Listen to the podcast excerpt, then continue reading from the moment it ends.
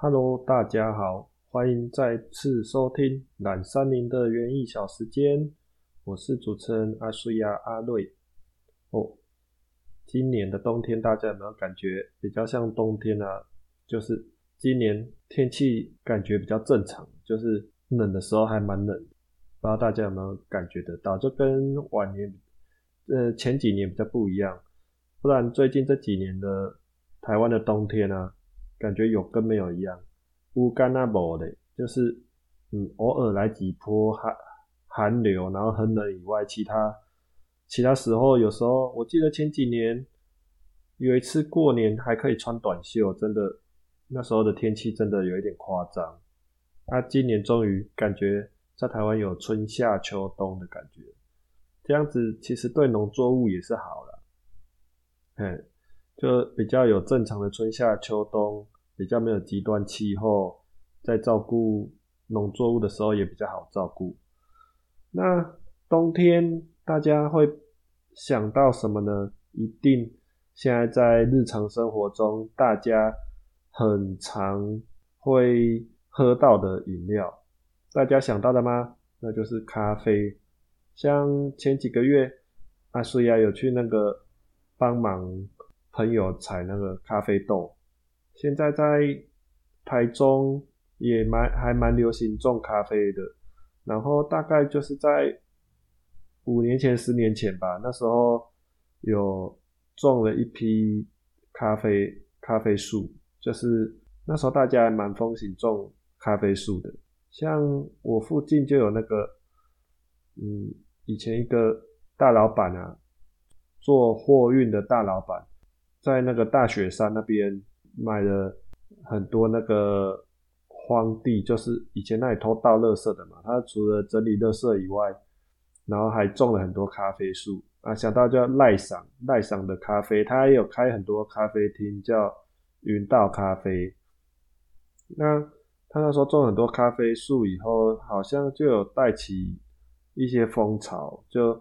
啊，所以啊，自己有认识很多叔叔啊，辈也有把自己的那个果园里面种一些咖啡树，有一些是无心插柳柳成荫啊，因为咖啡树它会长得很高很直嘛，有时候它就只是种来那些阿贝阿吉啊，它只是种来当那个果园间的围墙这样，然后后来就长出咖啡豆了，啊，乡下人就比较勤俭啊。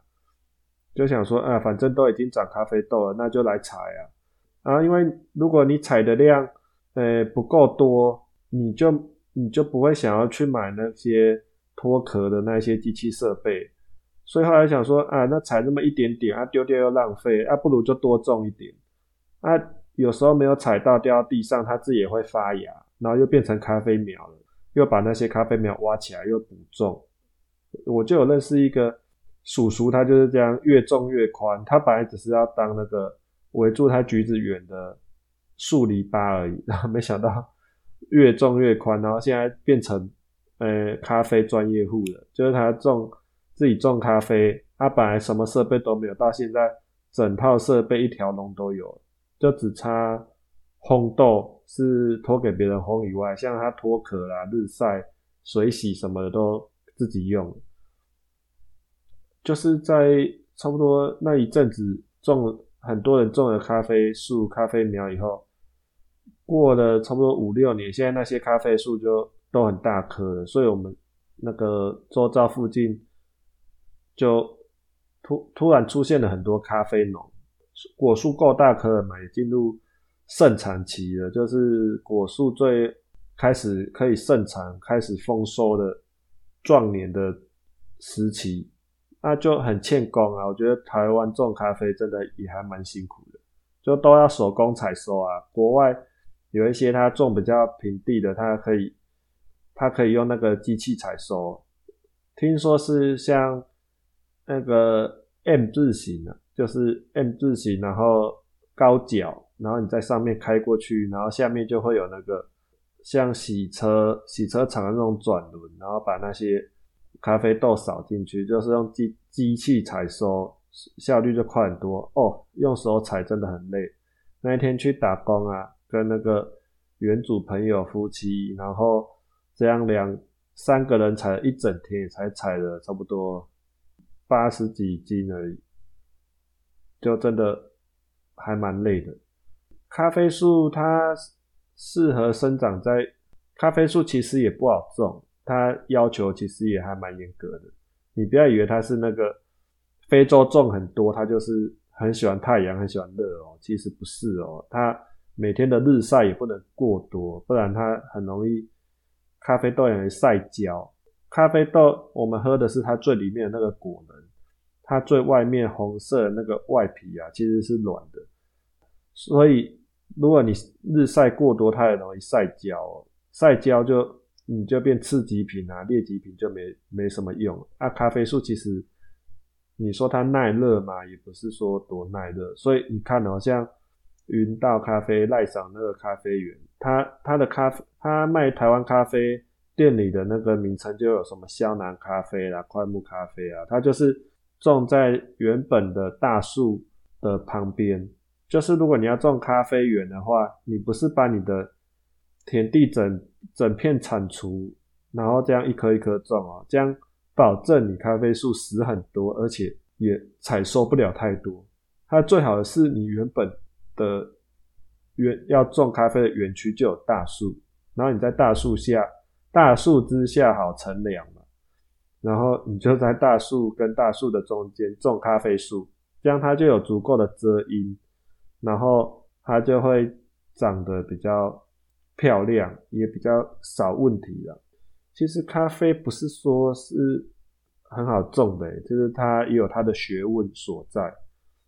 然后你不要以为它采下来就没事哦，它采下来才是工作的开始。你要先弄掉它那个外外层的那个果膜啊，外层的果膜弄掉以后，还要再脱壳，还要再吹皮。然后最后取出那个果仁以后，看你要水洗还是日晒还是蜜处理，处理法下去以后，取得的那些那个瓣瓣的那个果仁有没有？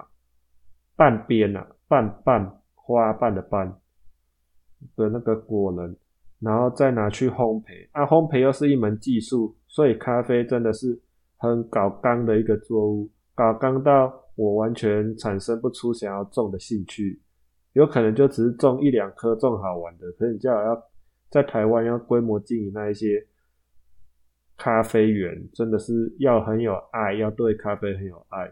那我觉得那些叔叔阿伯啊，真的对咖啡很有爱。我的 FB 好友就有一些叔叔阿伯是现在专门在种咖啡啊，他们最近也开始那个量量够多了嘛，所以他们也开始为自己的咖啡取了庄园的名称。学就是跟国外一样，就什么庄园什么庄园，阿树亚庄那个庄园咖啡，阿瑞庄园咖啡这样，都弄得有模有样。啊，其实台湾咖啡品质不差啦，因为现在海运也贵嘛，大家知道航海王股价都很高，运费也很贵嘛，所以现在进口咖啡很贵。啊，这时候台湾咖啡刚好有这个契机，就呃，你进口的，你进口的。成本也提高了嘛？啊，原本台湾咖啡被人家没办法接受，就是因为因为人工还有产量，所以它的价钱一直下不来。所以台湾咖啡，呃，如果你没有卖比较贵的话，根本就不合啦，不划算。现在刚好趁这一波疫情的关系，海运都塞港嘛，咖啡进来成本也提高了，所以台湾咖啡。刚好这时候也进入茁壮时期，所以台湾咖啡这几年我觉得不错哦，价钱应该会不错，能见度也会比较好。那有机会大家也要支持多支持那个台湾本土的咖啡啊！如果你那个经济能力许可啊，他们定的价位也合理的话，大家也可以试看看那个台湾本土的咖啡，我觉得也是不差了。台湾对农业这一块。真的也是还蛮强的。那先预告一下，接下来我会导读一本叫《咖啡饮史》，饮是成瘾的瘾，是我之前读到一本很喜欢的那个书，作者是美国的咖啡爱好者，然后他为了要了解咖啡到底是它的缘由，从哪里开始发现的，然后怎么盛行到全世界的。